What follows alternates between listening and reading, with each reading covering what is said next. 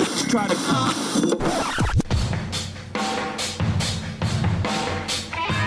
Fora da caixa.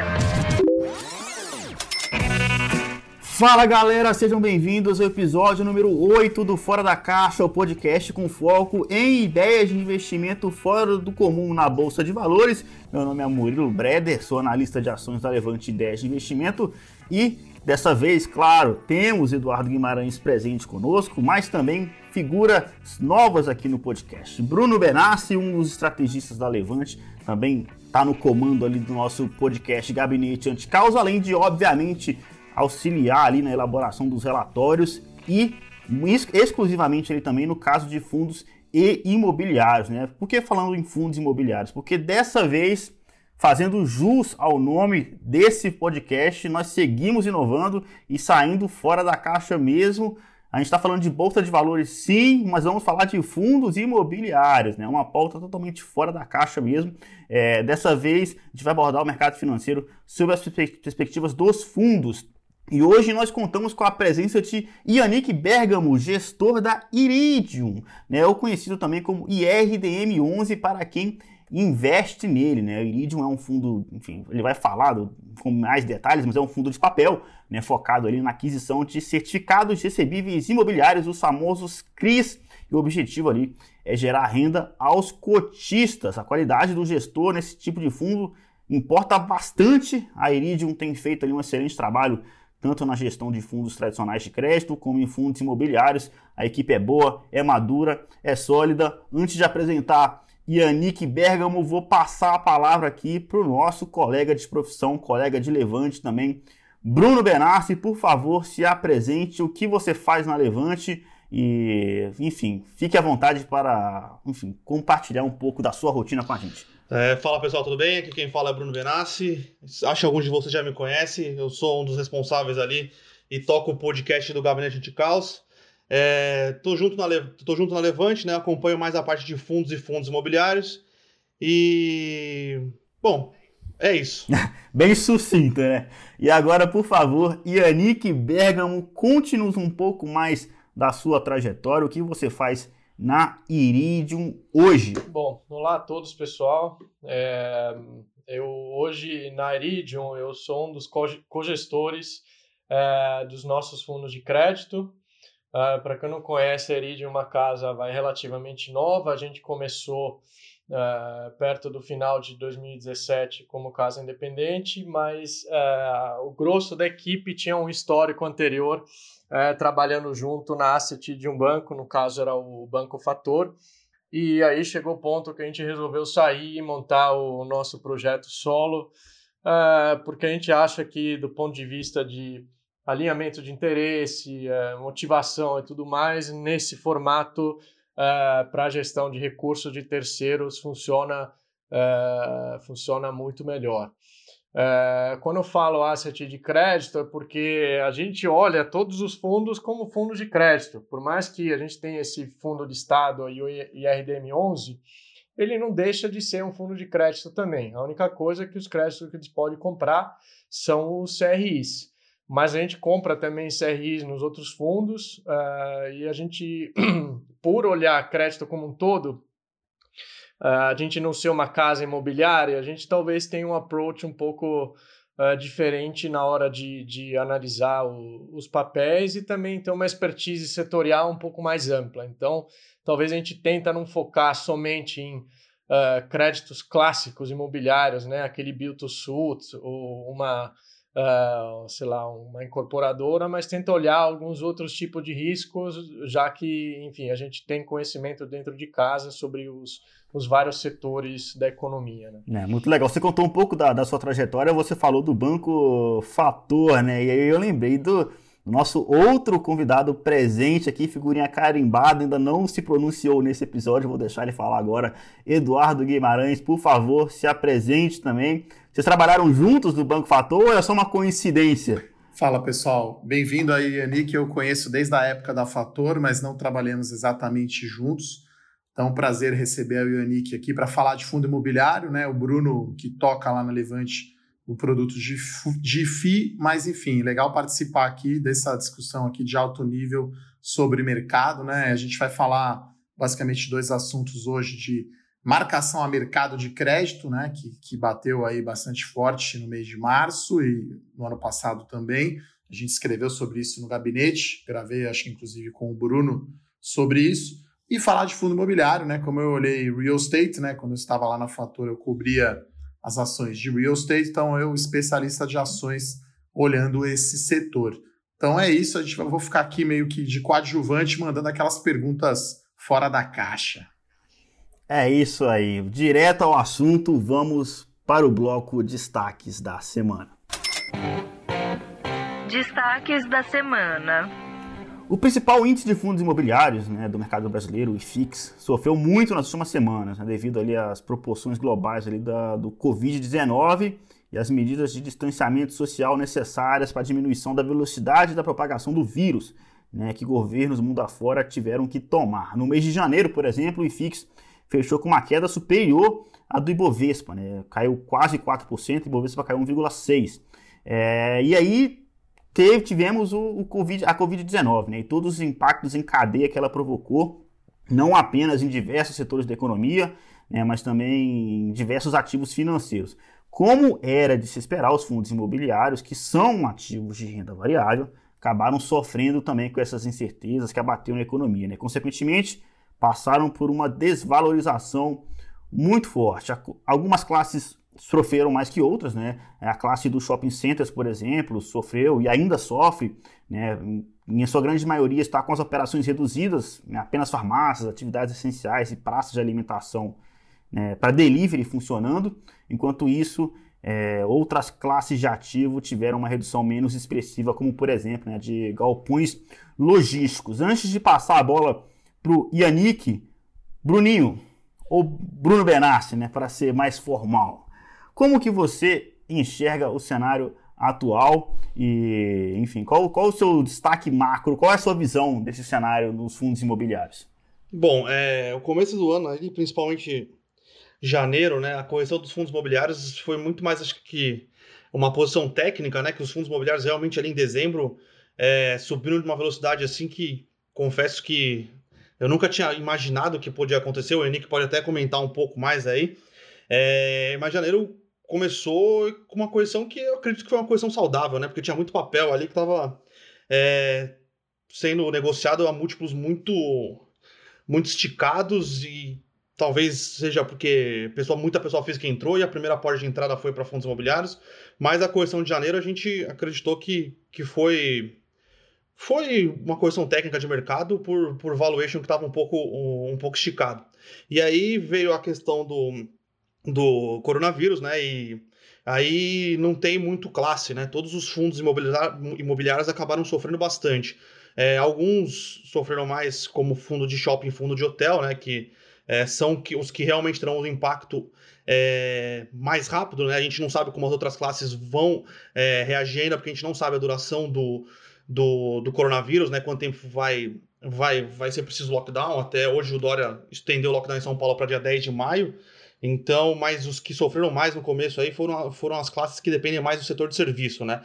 Mas a gente acredita que a classe como um todo, é, obviamente tem alguns fundos que vão passar por problemas maiores, e aí principalmente por questão é, do ativo-alvo, né? O ativo imobiliário que lastreia o fundo imobiliário pode ser de uma qualidade pior, mas a classe deve é, sofrer, óbvio, como todas as classes de ativo vão sofrer, mas é, a gente está tranquilo em relação à classe, né? Oh, legal. Yannick, como que você viu essa, essa, essas últimas semanas aí, estando na posição de cogestor da Iridium? É, foi, foi uma baita experiência, com certeza, né? Acho que muitos aprendizados e, e é um momento, assim, atípico, né? É, acho que ninguém nunca viveu um momento assim de mercado Uh, essa questão de você fechar uma série de estabelecimento realmente é, um, é, é, algo que não tem como você botar no, em qualquer modelo, porque se você botar em qualquer modelo, você não vai comprar nada, né? Então, assim, acho que a gente está ainda aprendendo muito, tanto a respeito do vírus, quanto a respeito dos potenciais impactos que isso pode trazer, né? Mas certamente foi, foram assim algumas semanas muito estressantes e que a toda hora tinha alguma notícia nova, alguma mudança. Não foi nada fácil é, passar por, por, todo, por todo esse período, né? E ainda no caso específico aí de fundos de crédito, principalmente nos fundos que têm liquidez, né, no sentido de, de ter que pagar resgate, eles também foram afetados por uma questão de medo aí generalizado e o volume de resgate foi muito intenso. Né? Saíram algumas notícias recentemente de que o volume total foi na casa de 24 bilhões. Uh, e tudo isso num momento de grande certeza, então, onde a liquidez certamente é muito mais restrita. Então, foi um, um ajuste de preço aí bastante, bastante expressivo uh, na, na, classe de ativo como um todo. Né? Ô Yannick, você pode falar um pouco qual, qual que é o tamanho aí em termos de ativos sob gestão da Iridium, né, nas diferentes estratégias, e, e foi, você sentiu esse resgate tão grande aí, principalmente em crédito em fundo de crédito? É, assim, a gente deve ter perdido, eu não tenho o número exato agora, não lembro, mas na casa de um mês, algo próximo de um bilhão de reais, dentre as várias estratégias, assim, né? Então, para você ver o tamanho do impacto. A gente começou isso com mais ou menos, vai, 4 bi, hoje deve estar mais ou menos com 3. Então, certamente foi um impacto bem expressivo, né? No fundo imobiliário, felizmente, não tem esse tipo de resgate, né? Uh, o que eu acho que é algo muito mais democrático, porque daí o gestor não é obrigado a vender nada por causa desses pedidos. Mas no, nas outras estratégias, obviamente, os resgates vieram também. É, ô, Nick, deixa eu te, te fazer uma, uma pergunta aqui. Quão mais confortável é para um gestor de crédito ter é, um fundo um fundo imobiliário, né? Que na verdade ele é um fundo fechado, então o cotista é obrigado a vender a cota é, a mercado, do que ter um fundo com, re, com um prazo de resgate ali, que na verdade no final das contas é um você tem controle sobre o seu passivo e o outro você não tem. É, como, como você vê essa situação e você acha que existe alguma possibilidade? Eu conversei com alguns gestores de crédito e eles viam a possibilidade de tentar abrir fundos de crédito mesmo é, em, em bolsa, né? Eu acho, cara, esse é o caminho certo, tá? É até bom você perguntar isso, porque assim, o conforto é muito maior com o fundo listado, obviamente, justamente por não ter esse risco de liquidez. E também, eu acho que, sinceramente, é muito mais justo do ponto de vista do cotista também. Porque, vamos lá, hoje você tem o cotista mais de longo prazo, que não é o cara que fica ali vendo a cota todo dia, e você tem o cara um pouco mais apressado que quer sair no primeiro soluço. O cara de longo prazo ele acaba sendo prejudicado por isso, porque chega um volume de resgate grande, você é forçado a vender, e obviamente ser forçado a vender no momento que não era para vender. Então, é, eu acho que não é um negócio bom para o investidor que está lá no longo prazo. Já no, no, fundo listado, putz, a galera vai vender a cota, beleza, você tem uma desvalorização temporária, mas se você fica, depois você tem muito mais chance de recuperar, uh, porque não, não foi vendido nenhum ativo lá para ter que gerar liquidez, né? Então, acho que esse deveria sim, ser sim o caminho, você ter é, fundos de crédito que não sejam os fundos de CRI listados. Você já tem alguns fundos de debêntures de infraestrutura que hoje são listados. É, eu acho que o, o que tem que acontecer é a B3 permitir listar fundos uh, é, 555, que são chamados, né, que são os fundos que normalmente têm um prazo de resgate. Eles estão andando com isso, a expectativa era final de maio, preciso me atualizar se teve alguma novidade, mas eu acho que seria um modelo muito mais interessante.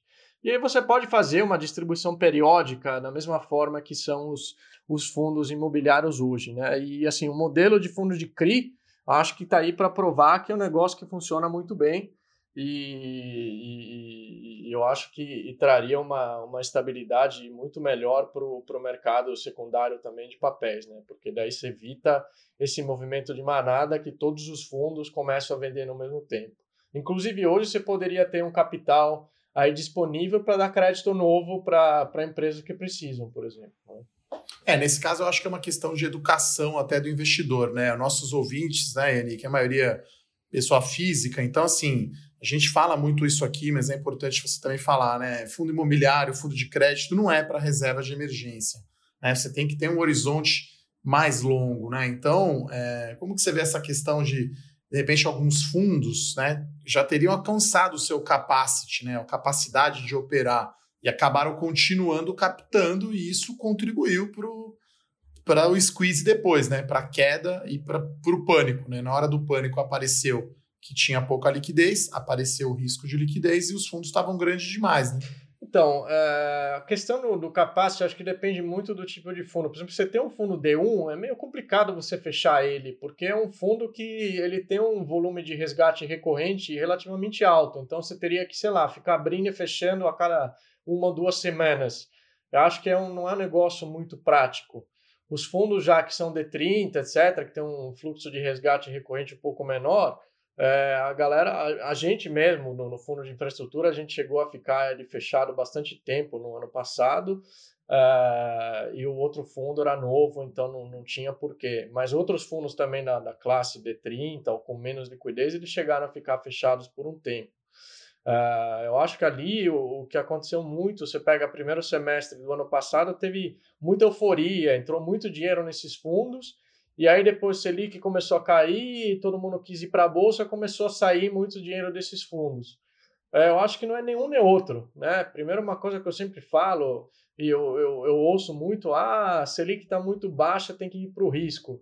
Eu acho isso um erro gigantesco e pode ser uma opinião, sei lá, errada, mas para mim, risco vem de retorno. O retorno é, é o que é, é como se fosse uma lei da física. Você tem que é, ver qual é o seu perfil de risco e alocar conforme, conforme isso. Não é porque a Selic está baixa que eu vou all in em bolsa. Que aí chega um evento que nem o coronavírus, tomou 30%, 40% para trás. E aí? Então, tem espaço para renda fixa, tem espaço para crédito, tem espaço para ações, uh, fundos imobiliários, etc, etc, etc. Então, acho que o primeiro passo é entender onde você está investindo, ter uma alocação em vários tipos de, de, de classes de ativo e, e, saber mais ou menos qual é o horizonte de tempo de cada um. Então, eu, eu, minha opinião, bolsa, por exemplo, assim, é três anos no mínimo que você tem que olhar. Acho que crédito privado, renda fixa, é seis meses, um ano. Não, não dá para ficar ali sempre olhando a cota todo dia, e aí um dia deu a cota negativa, meu Deus, acabou o mundo, não sei o quê. É, assim, uh, infelizmente, você tem variações de preço em ativo de renda fixa também. O, o que foi aconteceu nos últimos no último mês, vai, nos últimos 30 dias, foi de fato uma correção muito grande que eu nunca tinha visto. Mesmo em épocas de Brasil muito pior, é, nunca vi as taxas abrirem tanto. Né? Estamos falando de abrir é, três pontos percentuais para cima. E aí não tem como uh, isso não impactar o valor da cota no primeiro momento. Agora, aí que entra também a diferença, por exemplo, da renda fixa da renda variável, né? Na renda fixa, você assumindo que, o, que, que você vai, que o, o devedor vai honrar de fato a dívida dele, uh, tem prazo de vencimento e você sabe quando que você vai recuperar aquilo. No caso de renda variável, aí já não sei. Aí vai depender de, de mais fatores. Mas uh, a renda fixa tem esse tipo de benefício. Então, se sentar e aguentar, depois acaba voltando. Acho que esse é um ponto interessante, né, Yannick Bruno? Vamos, vamos explicar para os nossos ouvintes né, a marcação a mercado. Acho que né, lá no Tesouro Direto, no IPCA, é complicado, mas acho que o pessoal já entendeu. Vamos explicar, Bruno, um pouco aí no, no que, que aconteceu né, no crédito privado que renda fixa acabou gerando perda, né? Acho que posso, posso explicar. Vou dar um exemplo favor, bobo. Uh, vamos pegar. Uh, pode ser o Tesouro Direto. Pega lá um papel que tenha 10 anos de prazo, tá? E aí você comprou ele uh, um ano atrás, a sei lá, taxa de 5% ao ano. Aí chegou, deu todo o estresse do coronavírus, uh, mercado estressa, essa taxa vai de 5 para 7. Você tem mais 9 anos uh, remanescentes, uh, você está falando aí de basicamente uh, eh, 18% de queda por causa desse, desse aumento na taxa, que é o prazo remanescente vezes essa, essa diferença de taxa, né, que é a tal da duration. Aí você tinha, sei lá, você investiu 100, ganhou 5% no primeiro ano, você tinha 105 ali e caiu 18%. E aí, você vende? Uh, o ponto é que se você segurar isso até o vencimento, você vai ganhar aquele 5% ao ano. O que vai acontecer é que daqui para frente, ao invés de render uh, é, 5%, ele vai render 7%. Então chega uma hora que você acaba compensando essa queda aí de, de 18% que aconteceu. Uh, essa é a, é a, diferença da renda fixa para a renda variável. A renda fixa tem um fluxo contratual definido, com uma fórmula definida para calcular qual é a remuneração que você vai ganhar ao carregar esse ativo. É óbvio que se depois a taxa for de 7 para 4, você vai ter um ganho, inclusive. Mas o, o, a marcação ali no momento é para refletir esse aumento na taxa do papel. É, não, não preciso pôr nem colocar nada aqui, é exatamente isso. É, a gente é, escreveu um relatório lá no gabinete de calçóis. Na verdade, a gente escreveu dois, né, Eduardo? Um sobre marcação a mercado no crédito privado e um sobre é, títulos de renda fixa pensando mais no governo. Então, é exatamente isso mesmo. É, acho que o erro aí do investidor, né, não, não conhecia o risco, né, de liquidez, esse risco de prazo, né, que, que o Yannick mencionou, e aí considerou o fundo imobiliário, porque como ele rendia 120 do CDI, 110, 105, achou que era reserva de emergência, foi lá e sacou, e aí é o pior momento, né? Você realiza o prejuízo, né? Acho que essa. É, é até. É, é, até engraçado que assim, você pega um ano atrás, quando os fundos D1, o nosso fundo, os outros estavam rendendo 110, 120 do CDI, sendo que a gente sempre falava, olha, não é esse o objetivo do retorno, ninguém queria gravar podcast. Era, tá, tá bom, legal, é isso aí, é, todo dia a cota sobe, vamos que vamos. Aí os fundos começaram a patinar um pouco todo mundo. Ah, o que está acontecendo? Queremos gravar live, não sei o que, para entender uh, o que, que é isso. Então, sei lá, se tem talvez uma coisa boa disso tudo que talvez é, daqui para frente se tenha um investidor um pouco mais informado sobre o que, que é, é eventual risco que está incorrendo e qual é a função do fundo na, na carteira dele. Né? Perfeito. O Yannick, tirando essa questão aí de marcação ao mercado, que acaba impactando a cota por motivos técnicos, né? É, como é que você está vendo a qualidade de crédito nas carteiras aí, tanto nos fundos é, 555, né, que são os fundos de crédito pró, é, privado mesmo, né, propriamente, é, como no, no, fundo listado de vocês, no, no Iridium 11? Bom, é, nos nossos fundos abertos, né, o grosso, assim, são papéis chamados high grade, né? Ou seja, de alta qualidade de crédito. O que, que isso significa? A definição mais básica é você escolher um rating mínimo e daí para cima você considera high grade. Normalmente é o tal do grau de investimento, você pode considerar acima de B ou acima de A. É, no caso específico, por exemplo, do nosso fundo D1, a gente tem essa regra de por, via por regulamento que só pode comprar ativo que tenha rating pelo menos A menos por agência internacional. Nesse caso, a gente está falando muitas vezes dos fundos que são dos fundos não, das empresas que são uh, muitas delas são empresas listadas em bolsa. São grandes empresas, líderes, uh, bem capitalizadas, que têm esses ratings, vai duplo A, às vezes triplo A, e acho que sim, elas não têm esse rating por acaso, né? Elas têm uma posição de caixa mais sólida, um balanço mais uh, adequado, então elas conseguem passar por uma fase, por um cenário de estresse que é o que está acontecendo hoje.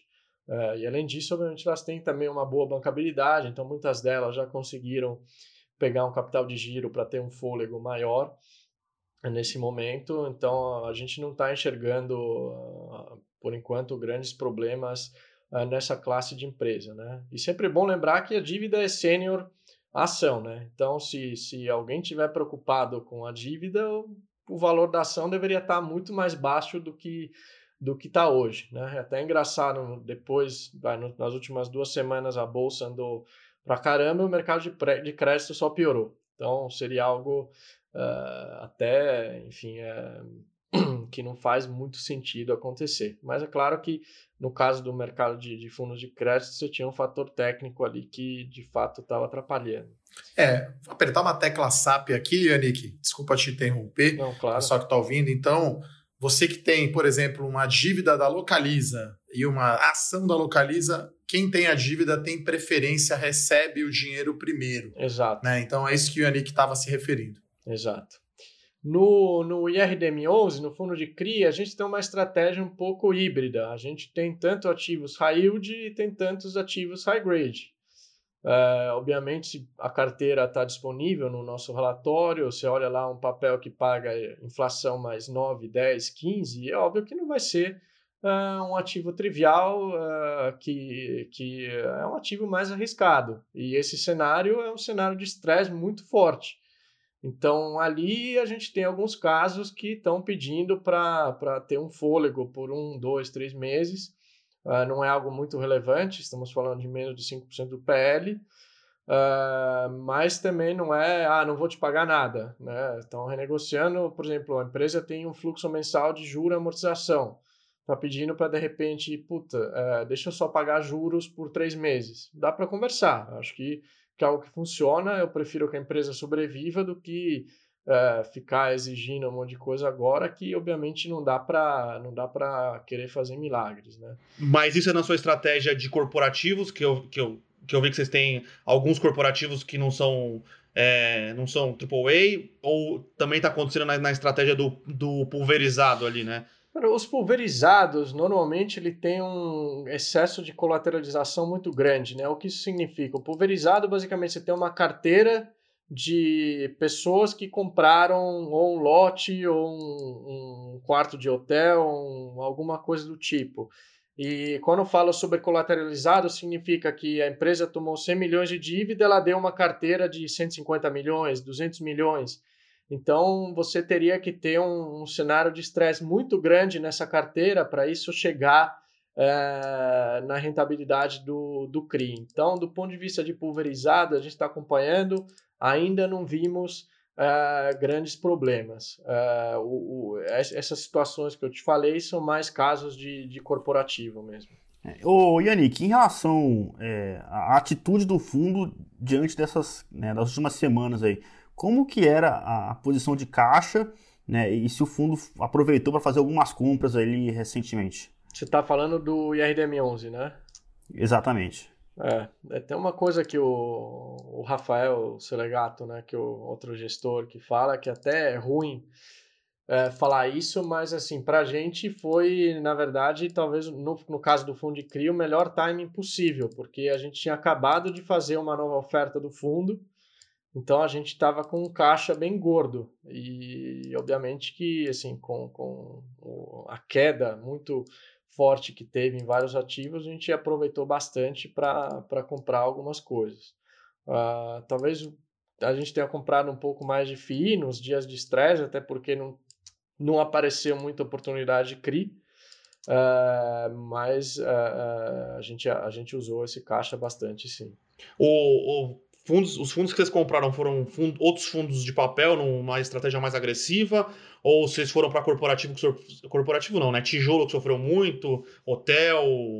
Um pouco de tudo. Aqui eu não posso falar muito porque assim a gente tem um relatório que ainda não saiu. Aí lá no relatório vai vai estar tá detalhado bastante, mas a gente tem uma, obviamente que a gente tem um acompanhamento lá dos fundos e quando chegava ali mais ou menos no yield alvo com base no, no, num fluxo normalizado, né? Porque não adianta você pegar o próximo dividendo e fazer a conta, que não, não é por aí, né? Mas a gente acabou olhando para vários setores, sim. Perfeito. E só uma curiosidade aqui para o pessoal que escuta o podcast, né?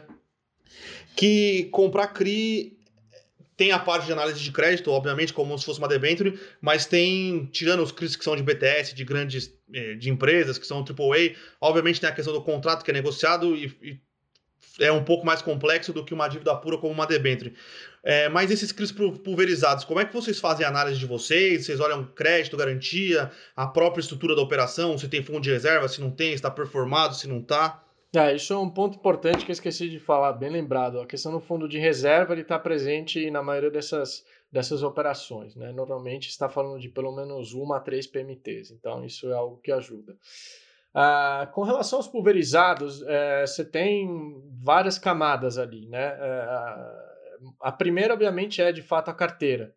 E aí, quando a gente compra, normalmente a carteira ela já tem um histórico. E aí é, o pessoal te manda todo o crédito, crédito a crédito, e a gente levanta e olha é, como que a carteira performa historicamente, qual que é o nível de inadimplência, qual que é o nível de distrato. A gente tenta entender o modelo de negócio, quem que é esse comprador final, é primeira moradia, não é? é a localização faz sentido, não faz sentido tem toda uma análise qualitativa também envolvida, além da quantitativa de olhar a carteira. E aí você tem as coisas adicionais, que é a própria estrutura, uh, quanto que tem de, de excesso de gordura na carteira, às vezes você tem CRI subordinado e às vezes você tem a empresa uh, sendo cobrigada também na operação. Então ali eventualmente você faz também uma análise de quanto que é uh, fôlego dessa empresa para honrar caso a, a carteira de crédito não seja suficiente. Né? Uma coisa que eu gosto bastante dessas operações e que eu, que eu sempre falo é que se der errado, é, não é um negócio que dá muito errado, justamente porque você tem esse, esse excesso de carteira ali. Né? Normalmente está falando de pelo menos 40% a mais é, de carteira em relação ao saldo da dívida. Né? Então você tem bastante margem para erro uh, nesse tipo de, de operação.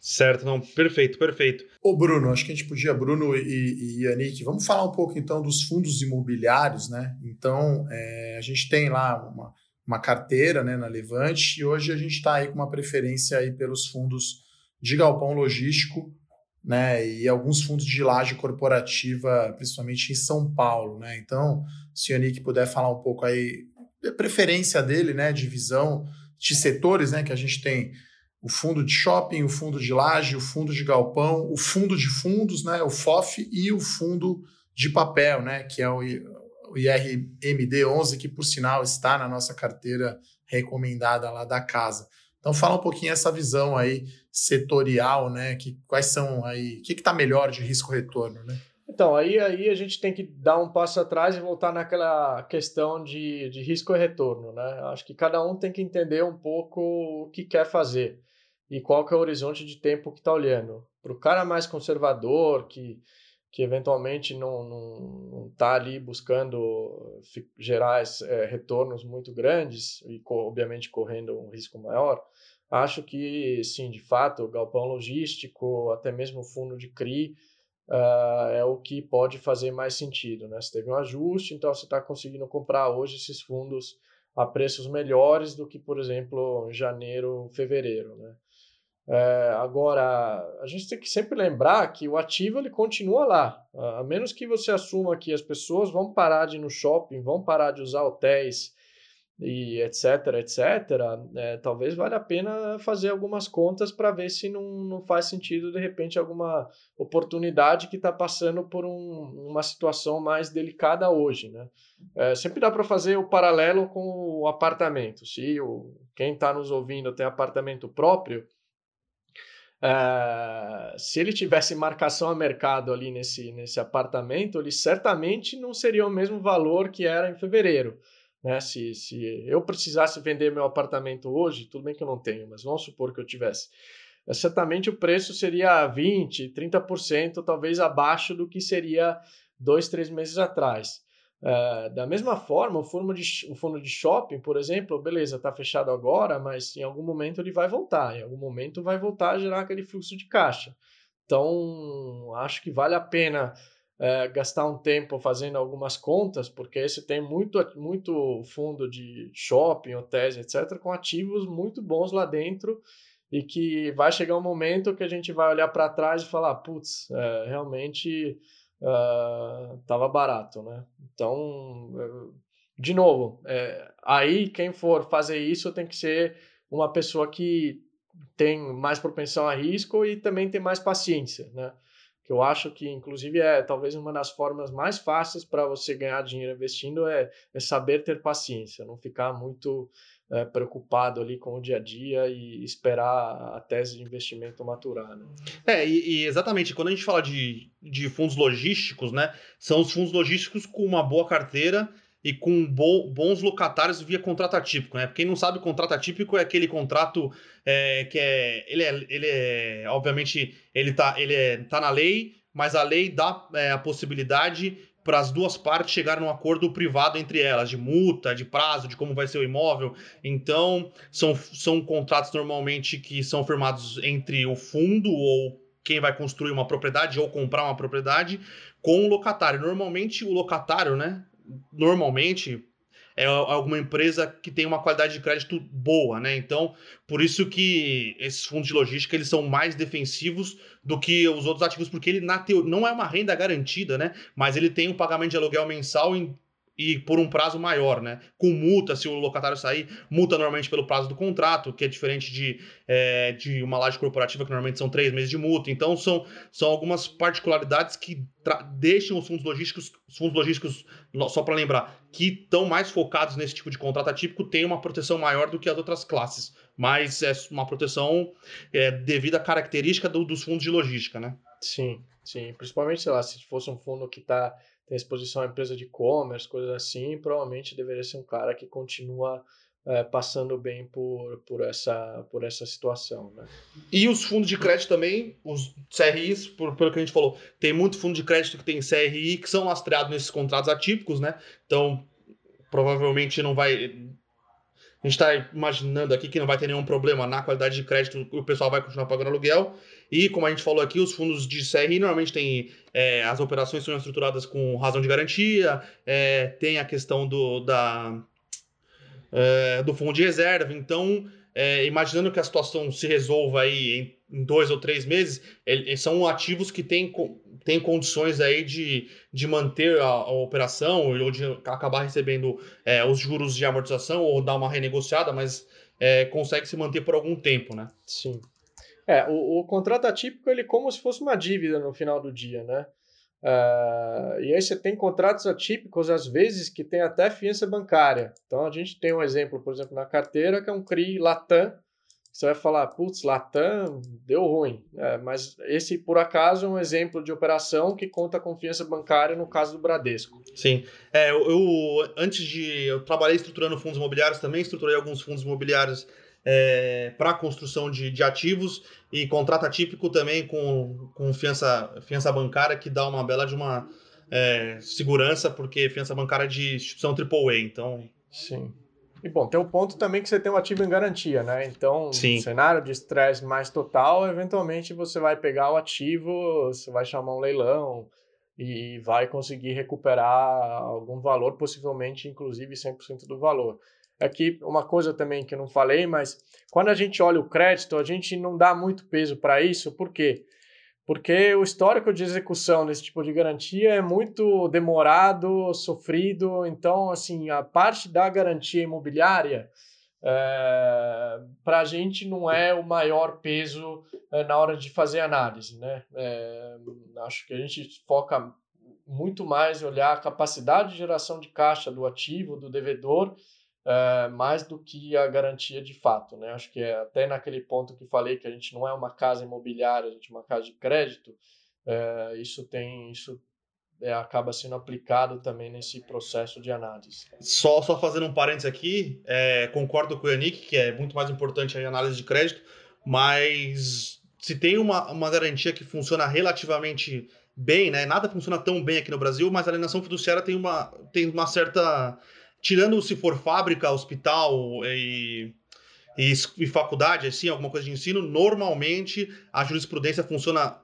relativamente ok e as coisas conseguem ser executadas. É, cara, não, não, não quero muito entrar nesse assunto, mas falo que felizmente a gente só teve que passar por isso uma vez e não foi assim.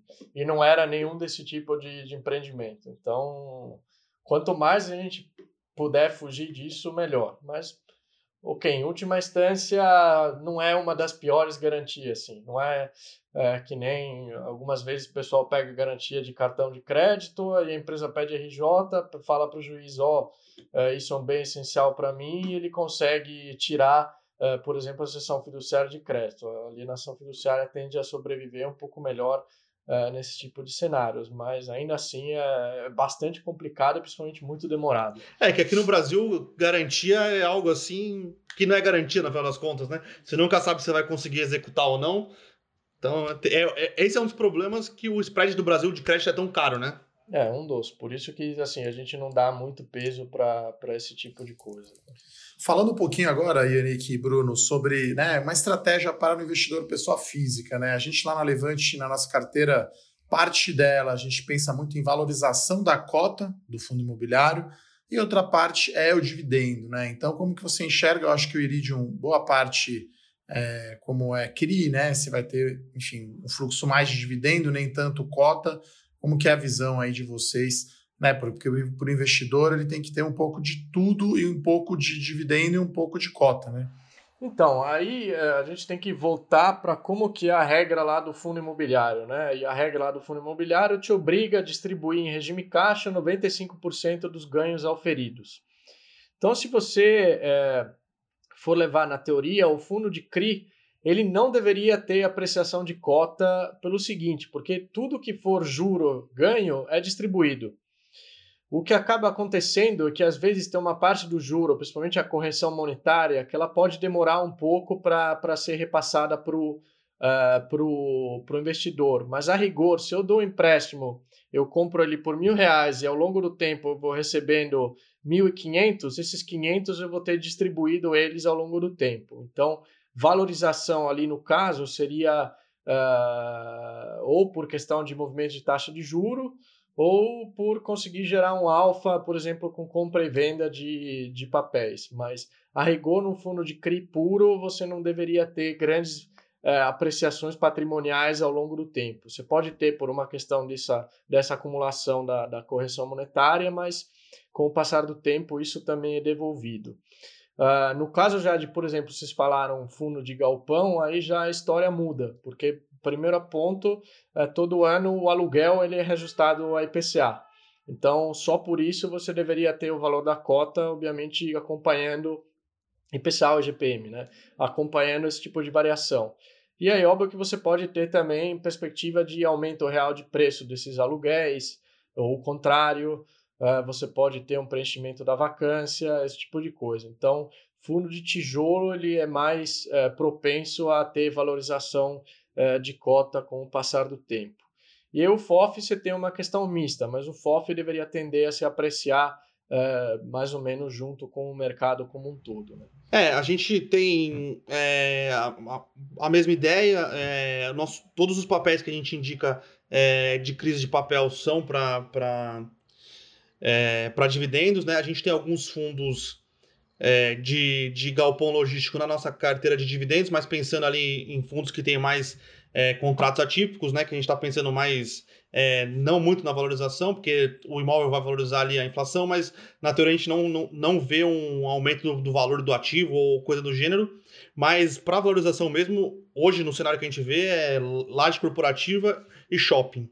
É óbvio que, como, como a gente parte de um cenário mais estressado, você pode esperar assim, uma valorização de cota. O que eu me referiria mais era, é, enfim, se, se a gente fosse falar um valor intrínseco ali, pela característica do fundo de CRI, eu distribuo tudo que, que ganho. O que, no final do dia, para o cotista é bom porque o dividendo ele não tem imposto, né? Já o, o ganho de capital ele, ele é tributado.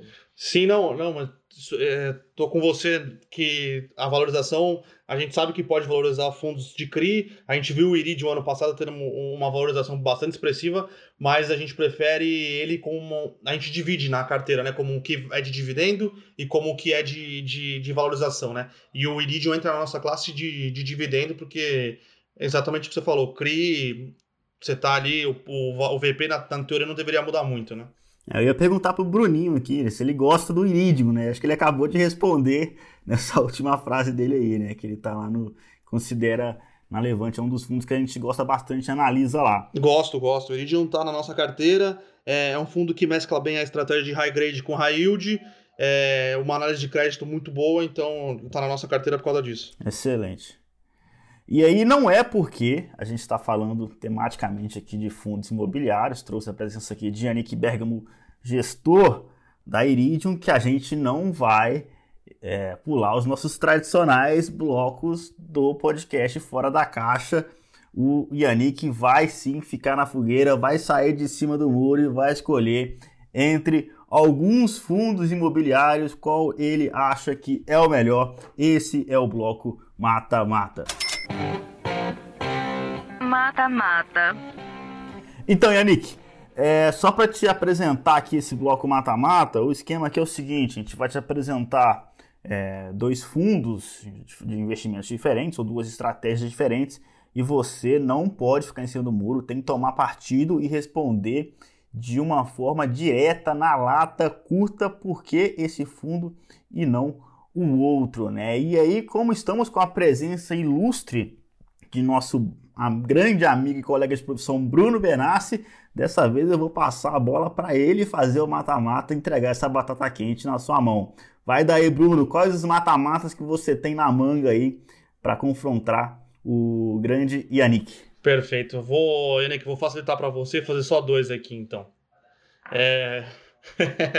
é, entre o XPMOLs e o CH, não é CHG, mas é o Red Brasil Shopping. Cara, assim, não, não tenho uma boa opinião, principalmente sobre o segundo, mas pelo que eu vi, pelo tamanho das quedas, talvez acho que seja melhor aproveitar o XPMOLs pela característica de ter muito ativo de, de, é, de premium lá dentro. Então, talvez esse seja uma oportunidade de recuperação mais rápida do, do que o outro, já que o público que acessa esse tipo de, de, de shopping talvez seja menos afetado uh, quando eles voltarem a reabrir. Perfeito. Bom, Yannick, você falou que prefere o XP Malls, né, que tem ativos de JHSF mais voltados aí à, à, alta renda, né? Então, assim, no mesmo preço, os dois ativos, você prefere um shopping mais classe C, como por exemplo BR Malls e Alliance, ou você acha que nesse atual momento de crise é melhor ter um shopping à la Multiplan e Guatemi? É,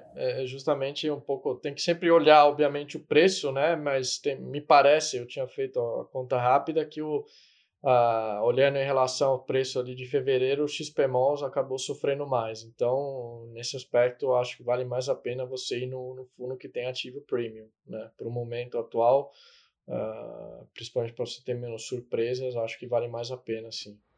E você, Guimarães? Você, tá, você prefere os shoppings de alta renda ou, ou focado mais em classe C e D? Olha, eu acho que é o alta renda, tá? Eu lembro que tinha um colega meu, analista Celsad, falava o seguinte: na crise, se o shopping Guatemi tá vazio, o classe C você vê aquele feno voando, tá? Então, é, é isso. Nesse atual momento, vai demorar mais para voltar, né? Infelizmente, as pessoas da classe C talvez tenham sido mais afetadas na sua renda, no emprego. Então, acho que demora um pouco mais, né? Então, acho que tem boas empresas aí, de bons fundos de shopping para a classe C, mas acho que olhando o curto prazo, sem tanto olhar o preço, né? Se fossem os dois ativos no mesmo preço, na minha opinião, eu iria na classe A e B aí, iria em Multiplan e, e, e Guatemi. É, acho que também em qualquer cenário, né? Porque eles tendem a ser muito mais cíclicos mesmo, né? Então, naturalmente, você vai ter que demandar um prêmio maior num, num shopping mais voltado para a classe C, mesmo num, num cenário mais positivo. Uh, e agora muito mais, né? É, eu ia. É, enfim, o Edu falou ali de, de shopping de alta renda. E o foco é todo jogar o mata-mata aqui no Yannick, mas essa aí eu vou ter que voltar no Edu de novo. Né, Edu? Você falou de shopping alta renda, que agora talvez seja a melhor escolha, e você comentou de, de Guatemi e de Multiplan. Tá, não estava nem combinado isso aqui não, mas qual dos dois você acha que é o melhor nesse exato momento aqui? Um mata-mata adicional aí que sobrou para você agora, hein? Entre Guatemi e Multiplan? É. Ah, eu vou na Guatemi, né? Acho que é... Até se você quiser comprar Guatemi com desconto, tem a Gereissat Participações, né? O Yannick também conhece bem, acha essa empresa. Antigamente o ticker era MILF, né? Então, lá fonte participações, então, é, né, a, a, a Gereissat é como se fosse a Itaúsa aí da Iguatemi. Então, pode ser aí um, uma oportunidade de comprar um bom ativo com desconto, né? Tendo prazo e tendo paciência. Já houve o tempo que o desconto do valor de Guademi era na casa de 80% quando você comprasse a Gereissat Participações. Era um negócio completamente sem sentido. Isso muito tempo atrás. É quando, é, é quando tinha Telecom no meio lá, né? Então, é.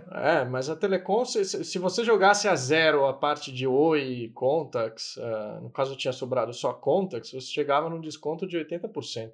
Ficou assim é, muito algumas tempo. irracionalidades é. aí do mercado, né? É. Então agora acho que até a gente observou isso, esses descontos de holding, de holding vieram fechando, né? Passar pro Bruninho, então, fazer o último mata-mata aí. Agora pergunta pro Yannick, não para mim, né, pô? Pode deixar. Essa daí foi, foi de última hora aí do Murilo, mas eu vou te deixar em paz agora. É, Yannick, entre XPlog e XP Industrial, que são dois fundos da, da, da XP e dois fundos aí de, de, de galpões logísticos. Esse, é o mata-mata de verdade, hein? Cara, no curto prazo eu prefiro o XPlog, mas eu gosto muito da tese do XP industrial e a localização dele acho que tem tudo para desenvolver muita coisa lá. Então, para mais longo prazo, eu gostaria do, do XP industrial. Acho que o pão logístico é algo que não vejo muito reajuste de preço faz um bom tempo, mas no momento atual acho que é melhor o XPLG. Concorda, Bruninho? Ou você discorda? Assina embaixo. Eu concordo com ele nas duas. Ah, legal. Apesar de gostar bastante do, do da tese do XPIN, XP Industrial, né, que é o XPIN 11, é, mas no momento prefiro jogar ali no ataque com o XP Malls e jogar na defensiva com o XP Log. Boa. Esse foi o bloco mata-mata. Agora a gente vai descobrir o que, que o Yannick faz quando ele precisa descansar, quando ele precisa relaxar a mente dele ali. Essa é o bloco Vida Fora do Condado. Vida fora do condado. Então, Yannick, a gente estava conversando aqui antes, informalmente, antes do, do podcast começar, e você se autodeclarou um nerd. É isso aí mesmo? Não, não era pra falar Compartilha isso, com a gente. é sim, é lógico que eu ia te expor aqui, cara. É legal você compartilhar com, com a gente aqui a, a sua rotina, o que, que você gosta de ler, porque, é, querendo ou não, cara, assim, você, o seu profissionalismo é um exemplo, né? Tem muita gente que quer trabalhar no mercado financeiro, quer mexer com fundos de investimento, quer, enfim, estruturar fundos, né? Então, é legal, enfim, a gente já conheceu um pouco da sua trajetória ali no início, né? Profissional, sua trajetória de carreira, falando que trabalhou na Fator e tal. É, mas o que, que você faz agora? O que, que você está lendo? Que, que você gosta de fazer? Como é que você descansa? Tem algum livro? Tem algum hobby que você faz? Cara, agora sim, época de quarentena, mesmo se eu quisesse, eu acho que não, não daria para fazer muita coisa, né? Eu até brinco que distanciamento social para mim é ótimo, porque muitas vezes eu não gosto muito de socialização, mas é, hoje em dia é basicamente leitura e e além do trabalho, obviamente, que está consumindo mais tempo do que o normal, tô, tô aproveitando para tirar o atraso em algumas leituras que, que deixei um pouco atrasadas. Né? Uhum.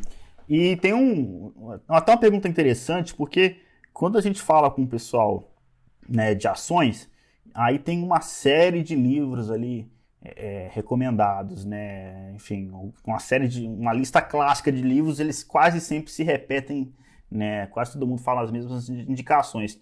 Tem algum livro ali que você está lendo, que leu, enfim, que você acha que é uma referência para o pessoal entender um pouco mais o mercado, é, enfim, imobiliário, é, de crédito, enfim, algo que, que vai te ajudar, que vai ajudar o nosso ouvinte a entender um pouco mais a realidade da Iridium, do seu trabalho, do que, que você faz?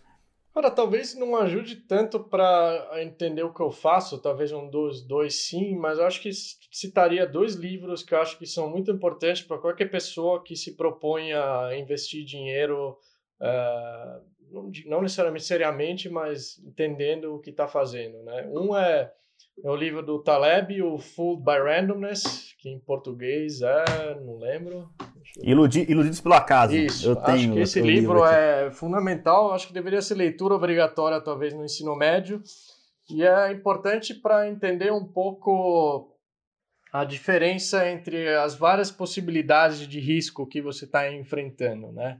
Uh, e, e, você sempre uh, pensar é, o que ele chama lá de mundos alternativos. Se acontecer isso, qual cenário, eu estou disposto a passar por isso ou não, por mais improvável que seja.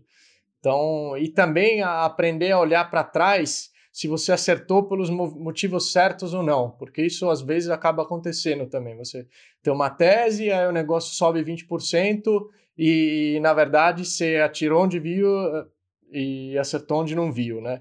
Então, acho que isso é, é tanto para o bem quanto para o mal, acho que é, é muito importante. E outro livro que eu gosto muito é o The Most Important Thing, do Howard Marks. Aí já é mais focado diretamente, de fato, no mundo de investimento. E o Howard, inclusive, é um dos mais renomados gestores de crédito aí do mundo. É, nesse caso do Howard Marks, né, é interessante, né, se você não está ouvindo aí não vai ler um livro inteiro, ele tem as cartas, né, os memos, né? Então eu, ele é da Oak Tree Capital Management, então você consegue entrar lá. É, a melhor carta, eu acho, talvez que eu li do Howard Marks é It's Not Easy, não é fácil. Então acho que essa é, é isso sim deveria ser leitura obrigatória mesmo, né, Yannick? Acho que esse é o, é o grande texto do Howard Marks, talvez aí a base principal aí do livro, né? The Most Important Thing. Eu até estou relendo né, de novo o livro, que é sensacional mesmo. Eu também, por incrível que pareça, estou relendo ele de novo, né? Que é uma verdadeira Bíblia, né? Aí o livro não é tão, não é tão grande assim, ele é basicamente um compilado das cartas com alguns gráficos e explicado de uma forma um pouco mais didática, né? Sim. Leitura é, se, eu falar, se eu falar que eu também tô lendo esse livro ao mesmo tempo, ah. vai parecer uma melada, vai parecer que foi sacanagem, mas é, é, verdade, eu tenho um livro aqui na prateleira e, cara, é livro de cabeceira, Howard Marks. É livro pra você pegar, ah não, deixa eu reler esse capítulo aqui específico. É desse, desse estilo, é uma ressalva aqui pro livro do Howard Marks, que ele é inglês, né? Exato. Não tem tradução em português. Traduzi então, traduziram então, o livro errado dele, né? Não que o Adjusting the, é, the Cycle é, seja ruim, mas eu acho que é Mastering the Cycle. É, Mastering the Cycle seja ruim, mas é, o The Most Important Things acho que é, pro, pro, pro pessoal que está começando a investir, não só pro pessoal que está começando a investir, a gente mesmo, até eu, todo mundo aqui está relendo, é, mas acho que ele é um pouco mais importante, eu acho, talvez, não sei, é uma opinião minha aqui. Até acho que o Howard Marks é um, uma inspiração para o nosso podcast Fora da Caixa, né? Que ele fala da segunda linha do pensamento, que não adianta você pensar numa empresa que vai se dar bem na crise. Precisa ser uma empresa que ninguém está olhando, né? Se todo mundo está tendo a mesma ideia, não adianta, você não vai ter retorno superior fazendo o que todo mundo está fazendo. Então, a nossa ideia aqui com o podcast Fora da Caixa justamente é isso, né? E aí acho que isso deixa já, deixa, né, Bruno? Já fica a bola quicando ali na entrada da área para perguntar para o Yannick, então, qual que é o call fora da caixa, né? Exatamente. Só para encerrar, o último comentário aqui do Vida Fora do Condado, esse nosso papo nerd aqui, né? O Yannick falou que até que questão de anotar para comentar isso aqui. No Diz pelo acaso, ele falou para ler no ensino médio, né? Para você ver onde que o buraco é bem mais embaixo, né? Quando a bolsa estava em alta ali, muitos investidores de primeira viagem começaram a ganhar muito dinheiro né, e achavam que, é, enfim, que era o melhor investidor de todos os tempos, que, enfim, né, que tinha achado o segredo para ganhar dinheiro infinito, e agora todo mundo viu que não é assim, né? Os próprios fundos imobiliários, que eram tidos muitos erroneamente como seguros, reserva de emergência, né? Claro, a volatilidade é bem menor do que ações, mas é, mesmo assim a renda variável varia né? Então tem muito do acaso ali envolvido no meio dessa história. Fica aí as dicas e agora sim vamos para o nosso último bloco call fora da caixa. A gente quer saber do Yannick se tem ali alguma coisa na linha do Howard Marks, aquela segunda, aquele segundo pensamento, aquilo que ninguém está vendo, aquele bom investimento mesmo em momentos de turbulência como o de hoje. Esse é o bloco call fora da caixa fora da caixa. Então, Yannick, direto ao assunto. Tem algum investimento? Que classe, que, segmento de investimento e que você está olhando que ficou para trás, que o mercado não está vendo, que hoje é uma bela oportunidade que quem está de fora deveria aproveitar? Cara, não sei nem se é algo fora na caixa, talvez seja, é como é, é algo que eu vivo no dia a dia, sim, mas eu olho hoje o mercado de crédito em relação aos outros, eu acho que não está fazendo sentido. Né? Os preços uh, dos ativos AAA chegaram a bater preço de ativo high yield. E aí eu fico olhando se esse é o custo de dívida de uma empresa, o valor do equity deveria valer muito menos. Então, eu acho que hoje os ativos de crédito de boas empresas são uma baita oportunidade. Uh, você tem ali tanto um carrego muito positivo, né? o carrego seria o retorno teórico se você carregasse o ativo até o vencimento, quanto o eventual potencial de fechamento da taxa que gera um ganho adicional ali no, no período. Né? Então, olhando entre as várias classes, minha opinião é que ali você tem é, mais distorção e você está um pouco menos sujeito a a retomada do ciclo sem V, em U, quando que vai acontecer, não vai acontecer. Né?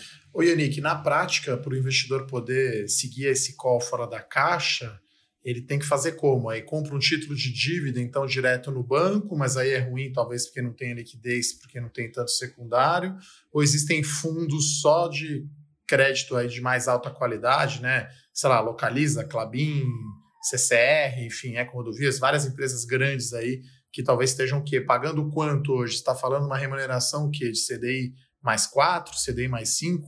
Olha, uh, bom, é, é, óbvio que eu tenho um viés para te responder isso natural, né? Uh, Então fica até difícil. Eu acho que assim, o problema de você comprar na corretora, banco, etc., um deles é que, mesmo que você. Bom, tudo bem, se você está comprando um negócio óbvio, você pode até confiar ali no, no, no rating, coisas desse tipo, mas essa questão, eventualmente, da liquidez, de fato, pode ser um entrave. Mas se o cara que compra tem a uh, possibilidade de carregar, de fato, até o vencimento, eu acho que é ok. Uh, mas via fundo você pode ter mais benefícios, né? Apesar de ter a marcação a mercado que ela só te joga a realidade na cara, mas eventualmente não é sinal de que você vai perder, né? você tem alguns benefícios que é a liquidez, a diversificação, você tem um gestor que consegue uh, olhar, uh, que fica acompanhando todos esses créditos, e normalmente as taxas que, o, que um fundo consegue comprar por poder comprar um volume maior, ser direto com, com, com o vendedor, etc, etc, elas acabam sendo um pouco melhores, né? Uh, então, acho que, que via fundo seria um pouco melhor. Com relação ao nível de taxas, acho que hoje já comecei a ver o mercado hoje, ontem, dar um pouco uma virada, aparecendo mais compradores agressivos e, de fato, a gente tem visto já alguns spreads fechando, mas até uns dias atrás era papel AAA de um ano a CDI mais quatro e começava tudo acima disso. Então você tinha, sei lá, uma, eu vi negócios de, por exemplo, Movida uh, negociando acima de CDI mais 6, chegando a CDI mais 7. Né? Se, se esse fosse o custo de dívida da Movida, não ia gerar zero de valor para o acionista. Uh, a Localiza idem, estava negociando a CDI mais 4, um pouquinho mais. Uh, então, eu acho que hoje, em termos relativos, eu vejo uh, mais sentido você olhar para para ativos de crédito, talvez do que do que bolsa, né? Se fosse três semanas atrás, quatro, quando a bolsa ainda estava 62, 65 mil pontos, aí talvez a gente podia uh, ficar ali um pouco mais uh, igual para igual. Mas agora eu vi a bolsa andando muito e os ativos de crédito eles continuaram piorando até praticamente hoje e ontem, né? E óbvio que ainda estão com taxas abertas, a marcação ainda não está refletindo 100% essa melhora, então acho que hoje tem, tem bastante oportunidade aí nos fundos de crédito, sim. Oi, Yannick, para o pessoal que quer investir aí no fundo da Iridium, faz aí o seu merchan aí, quais plataformas né, que os fundos de vocês é, estão disponíveis para quem quiser investir aí? Bom, o fundo imobiliário, o RDM11, qualquer corretora que pode negociar fundo imobiliário, é só digitar o ticker e comprar ali na pedra, né? Os outros fundos, a gente está na XP, na Rico, no BTG, uh, é, Easy Invest, Modal, uh, Caramba, é que eu não sou do comercial, então tenho zero então, Praticamente deve estar tá, é, é, tá na tá em todas as plataformas. plataformas né? é. É. você já falou, já falou os mais populares, né? Deve estar em todas as plataformas, praticamente, é, tá praticamente quase todas, todas, as grandes é. digitais, Exato. né? Exato. E uma breve tecla SAP aqui, ele falou de comprar na pedra, tá falando de comprar diretamente no home broker, isso, né? no preço isso. de tela ali que tá. Né? Uma expressão, um jargão bem bem próprio do mercado financeiro. Acho que vale até uma explicação hein, para o Na Pedra, só um parênteses, né? Que na Pedra, assim, a cotação antes era marcada como se fosse numa lousa, né? Exato. Então não tinha fita, não tinha tela. Então o pessoal falava: qual que é a cotação de compra e venda? Tá lá na pedra, tá lá na lousa, marcado a giz, qual que era a melhor compra, qual era a venda. Essa é a origem do termo na pedra. Exato. É isso aí. Pod, podcast fora da caixa também é cultura, também é história. Muito obrigado pelo seu comentário adicional aí. Eduardo Guimarães. Bruno Benassi, você concorda com o relator ou algum comentário adicional sobre o qual fora da caixa do grande Yannick Bergamo? Concordo. É, o mercado de crédito no Brasil sofreu aí por problemas técnicos, né, principalmente de liquidez é, sendo que boa parte das empresas são empresas com uma qualidade de crédito muito boa e que você viu, por exemplo, tendo uma recuperação no, no preço do equity muito grande, enquanto é, o preço da dívida continua ali no, no a negociando a, a, níveis bastante estressados, é, mas porque é um mercado tinha uma liquidez maior do que a outra, então você criou uma assimetria entre, entre os dois ativos muito grande. Eu acho que é, é importante aproveitar. É, assim, acho que uma, uma parte de correção de preço, acho que até faz sentido. É normal você precificar um pouco mais de risco dado o cenário. Agora, Sim. Tem, tem nível e nível de, de precificar esse tipo de risco. Então, acho que a, a questão de liquidez acabou pesando muito mais do que essa reprecificação é, de risco de crédito. É isso aí.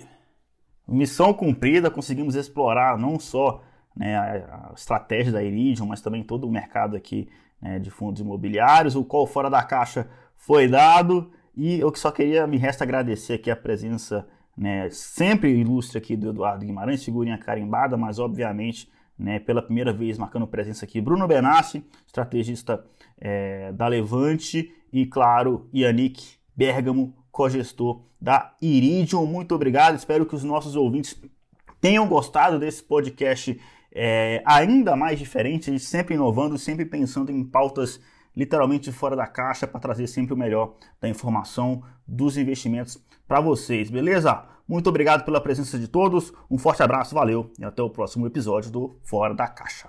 Valeu. Valeu, pessoal, boa noite. Obrigado. Valeu, Yannick. Obrigado, pessoal. Valeu. Um abraço, tchau, tchau. Valeu, pessoal. Até a próxima. Fora da caixa.